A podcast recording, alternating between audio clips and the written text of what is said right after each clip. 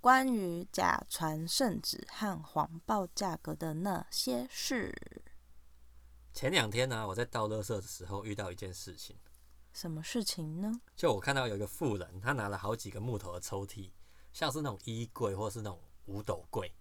就是那种抽屉，你知道木头的抽屉。嗯。然后还有一些木条啊、木板啊，要丢进垃圾车。嗯。然后垃圾车不让他丢进去，嗯让他打电话到环保局，然后请他们找那种专门收大型垃圾的来来收就对了。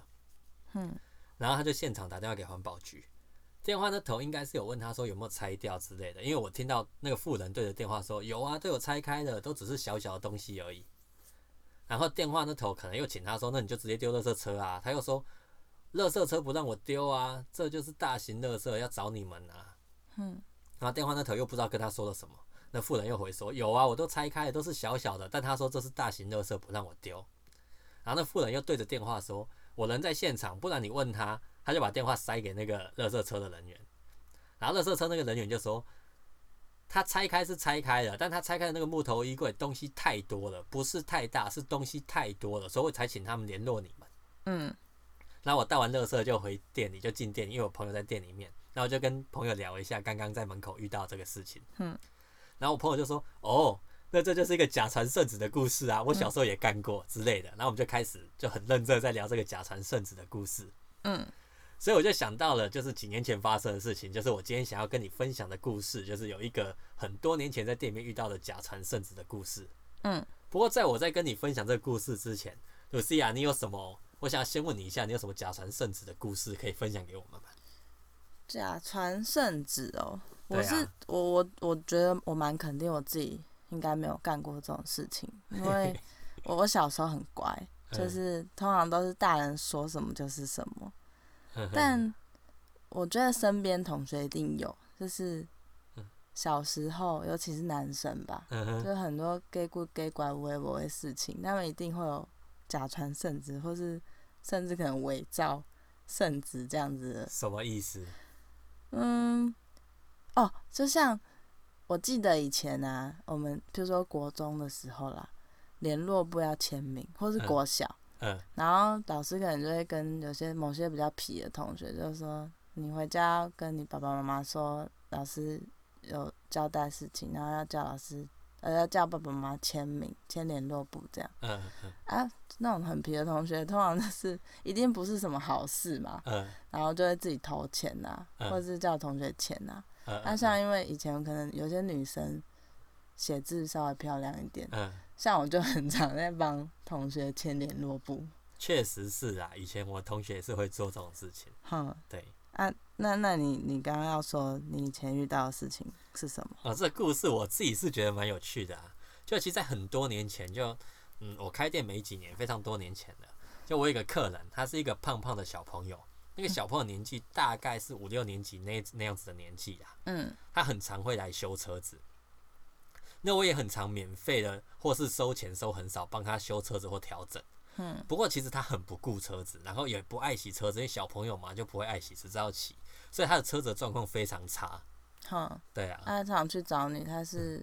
是有礼貌的小孩吗？其实上还可以啦，但不是说那种非常非常有礼貌那种。不过我还能接受，不然我也不会常常帮他弄啊。那你有教他雇车子吗？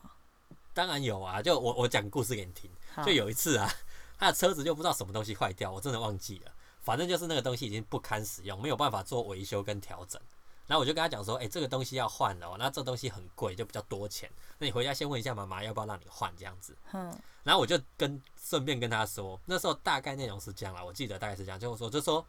如果你换了这个东西，你要还还好好爱惜你的车子。如果你不好好照顾它，很快你有很多东西都会出现问题。然后能修理的，我会尽量帮你修理。但如果太多东西就是不堪使用，该换掉，或是太贵的东西要换掉，那你就要开始考虑说，哎、你要继续修，还是该是不是该换一台车？不然这样换下来不会划算，这台车会花很多钱。哼，他听他就说好，然后因为他是邻居嘛，他就说好，他就把车丢我这，他就走路回家了。嗯然后就大概过了几十分钟吧，他妈妈就带着他过来，嗯然后两个人过来远远的走过来，然后一直走走走到门口，然后我就靠过去门口，然后就对他妈妈，因为我是要问他说零件要不要换，但我就很简单的问他妈妈说，诶，要换吗？哼，对，然后他妈妈就指着他儿子说，他回家告诉我，老板叫我换车，他逮到机会了， 然后我吓了一跳啊，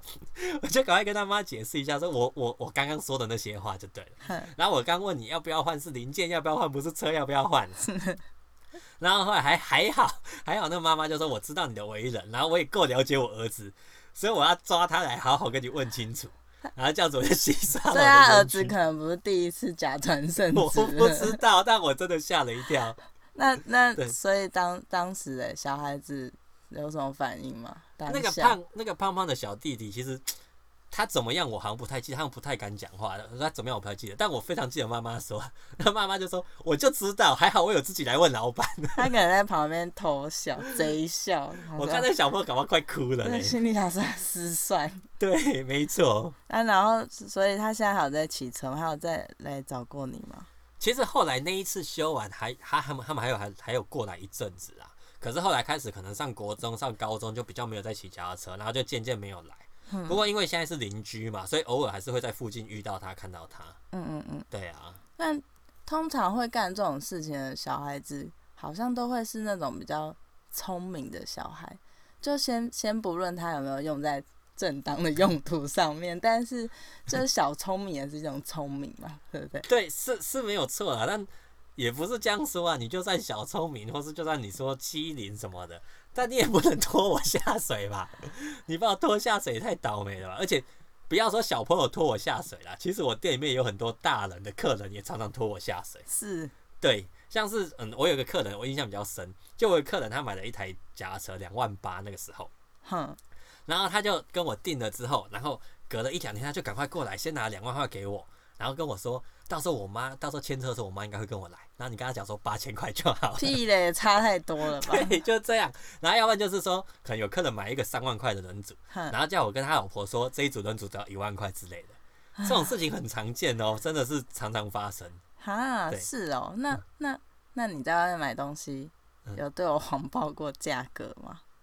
我老我实说，我印象里面应该是没有啦，因为我们两个可能是比较属于那种财务自主这件事情嘛，那嗯你也不太会管我花多少钱呐、对，所以啊，我印象里是不面，太理解，对啊，所以我印象里面是没有啦。嗯，不过关于价格这个事情，我又想到几个有趣的事情可以跟大家分享。哼，我记得大概十几年前，就我刚开店的时候，那时候脚踏车正夯的时候，其实那时候市场上有有时候会流传这个笑话啦。嗯这笑话内容大概是这样：就老公可能买了一台五万块的脚踏车，然后他会跟老婆谎报是一万块。然后后来有一天，老公不再骑车了，那老婆就想说，那车子也不骑了，就把它上网卖掉啊。然后老婆就开价开一万五，就泼上网卖。然后老老公说买一万五，老老婆就泼一万五上网卖。嗯，就后来一泼上网，马上就卖掉了。嗯然后老婆还跟她老公说：“哇，现在单车真的很夯诶、二手车这么好卖，嗯，那新车的价钱是不是可以更贵？你要不要去多弄几台回来卖为什 么会流传这种笑？”话？对，就是就我也不晓得哪里来的，反正就是有这种笑话。所以以前就只要有人把价格，就是要我跟他的家人报少一点价格，我们就会把这个笑话拿出来讲。还是其实实对实际上根本就是事实会发生的对事，我情？就要讲这件事情，就是有某一天，我后来就是有一个客人大哥，那个大哥其实他们生活是嗯蛮优渥的，过得蛮好的，然后那大哥也对我很好。嗯他有一次就是来买了两台车，一样的车子，就大小不一样而已。就他跟他老婆一人一台，就是他们要一起去骑车。嗯然后那个一台车的价钱大概是七八万块，嗯不过就两台车，他一台七八万哦，两台就要十几万。可是他当时跟他老婆说，那一台车大概两万出头吧，两台不到五万块就有了。嗯，对对对，就后来他们就大概骑了两三年，我印象里面是两三年，他们后来几乎就没有什么在骑车了。嗯，又过了一年多，他们又准备要搬家了，而且是搬到外县市去。嗯，所以他们就一边在整理家里啊，一边上网卖东西。那这个大哥的老婆就是负责上网卖东西的这个角色，嗯，然后老婆就想说车子也没有在骑，就把它上网卖掉吧，省得又要带这么远出去，这样子他们也没有在用。嗯，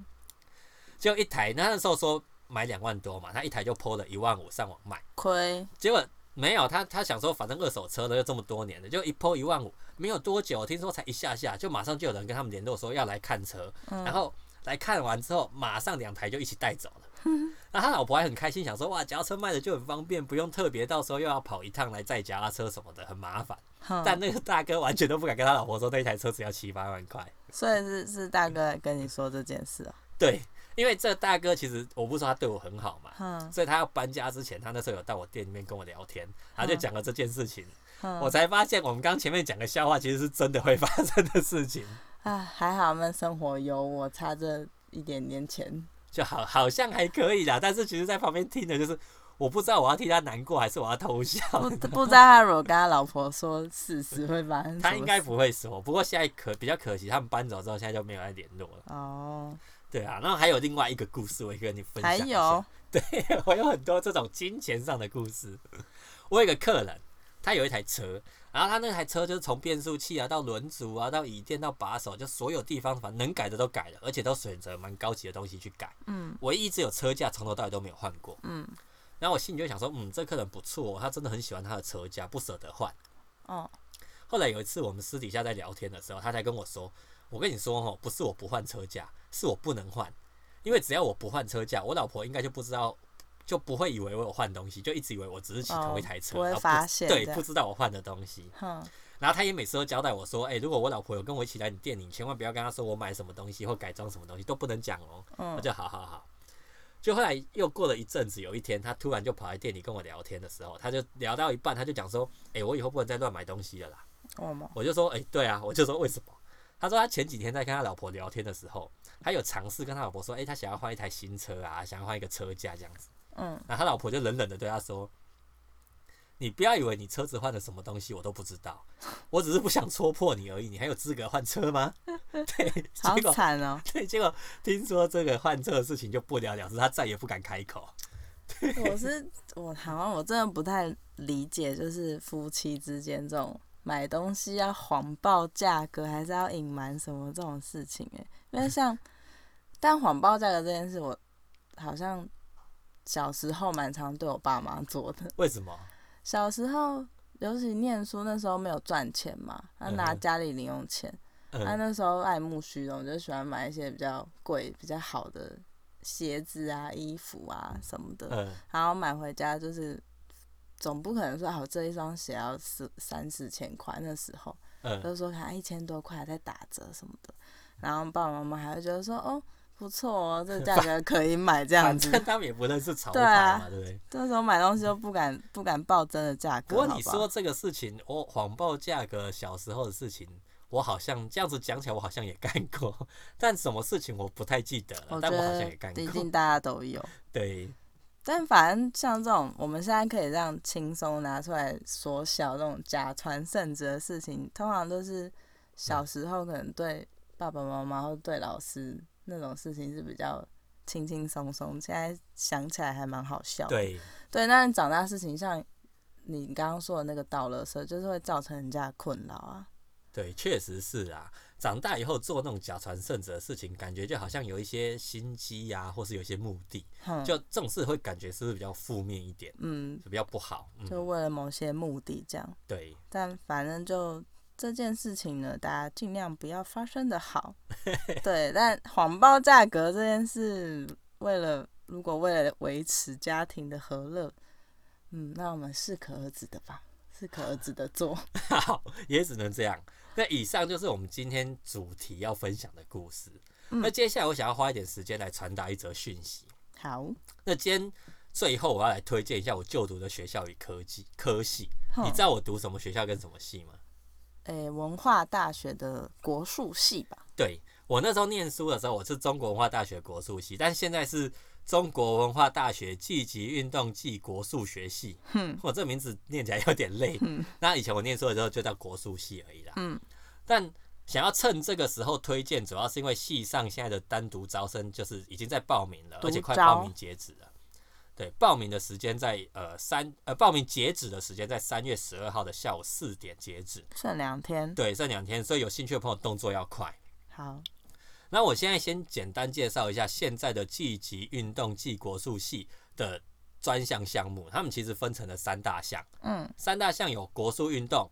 季级运动和运动医学这三大项。嗯，那我快速的讲一下这三大项又有什么小项。好，那国术国术运动有包含国术、武术、散打、摔跤、推手、龙狮、古乐、民俗技艺、养生术等等。咚咚咚咚锵那个。 对。对对对对。然后我我以前就是学散打的。哦，对，那现在的积极运动有跆拳道、品势、柔道、柔术、空手道、脚力、拳击、综合格斗、击剑等等这些项目。嗯，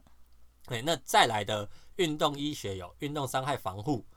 传统整复推拿、运动科学等等这些项目。嗯，对，大概这这几个项目。那我蛮自丰己富的啊。对啊，就是其实领域是很广的。嗯然后我自己当初在系上，我是认为我自己在系上学的东西非常多。嗯那我们系上的教学内容也是非常的广泛。嗯只要你愿意多选课，你都可以学到非常多的东西，而且出路还蛮广的。像除了当选手之外啊，当老师啊，当教练啊，随护、防护员、整副推拿技术师，或是其他的休闲运动产业，都是这种出路。嗯其实系上的出路非常广啊。不过我的想法是这样子，就你要先对这个科系的项目有兴趣，那就学期间你就可以真正的学到你想学的东西。那一直到了可能快要毕业的时候，你再好好来思考说，哎诶，我自己到底学到了什么？我拿手的东西是什么？我想做的工作是什么？这样是不是就更实际啊？嗯，对，不过关于未来出路这件事情，我想要提到一个事情，就是现在有一个嗯比较新的讯息，那比较值得推荐的事情，就是现在国家的传统整复推拿技术士的丙级证照，这国家证照哦，考试前的资格要先修满十二个学分才能去参加考试。那我查了一下，文化大学的教育推广部有开这样的学分全修班，全修班就是十二个学分让你修满。嗯那这个全全修班的学分时数要上两百一十六个小时，然后还要为期大概四个月左右，然后学分费还有三万多块，以前整对副推拿这件事是没有证照的，是不是好像是，但是现在后是来有国家证照。哦，对原来然后，但是现在我们国术系的选修课程里面啊，直接就完全融入了这个选修课，就是我刚说的这个这个呃全修课就对了。嗯那如果你对这种传统整复推拿技术式的证照是有兴趣，然后你又很积极的话，你在大一、大二就可以修完这些课程，就选修修完这些课程，嗯然后就可以直接去报名参加这个国家考试了。哦，这样是不是轻松很多？而且你都不用付学分费哦，你学费里面就含这些东西了。哦，对，原来好，那我回来继续说一下这个独立招生好了。嗯所谓的独招，可能都是比较是那种专项生比较多，就专业项目的学生比较多。对啊，那不过如果你对某一个项目一直都是很有兴趣，但是你可能没有受过专业的正式训练，那你就不敢报名，还是直接放弃自己的兴趣或梦想嘛？嗯其实我觉得你应该报名追梦看看，虽然没有受过太正式的专业训练，但是你自己有兴趣的事情，一定会对这个项目有蛮多的研究。嗯我觉得你可以选择你有兴趣的专项报名，把自己对这个专项的研究或是了解认真的表现出来。其实没有想象中那么难，更嗯不是完全没有机会考上哦。其实我觉得还是有一点机会考上的。那你、嗯你是不是当初也不是专科进，就是对你我的专我。长不是这个？对我当初也不是，我也是一个非专项生。然后嗯一开始在跟他们训练的时候，其实我也觉得有一点辛苦啦。但因为我自己有兴趣，所以这辛苦都还算熬得过去。但其实没有多久，我就已经可以跟很习惯跟大家一起上课、一起训练的日子，而且我是非常顺利如期毕业的哦。嗯对，大概是这个样子。所以如果你们有兴趣的话，可以上网看一下，呃，这一次的报名简章，这剩这两天了，就赶快上去看看，那去试试看吧，不要放弃你自己的梦想。好哦，好了，那我们今天节目大概就是这样了哦。那那个 Lucia，你还有什么话想要跟大家说吗？今天节目就到这喽。 你看，试一试话真的很多哦、好，OK，那今天就这样子喽。嗯，那大家拜拜。拜拜。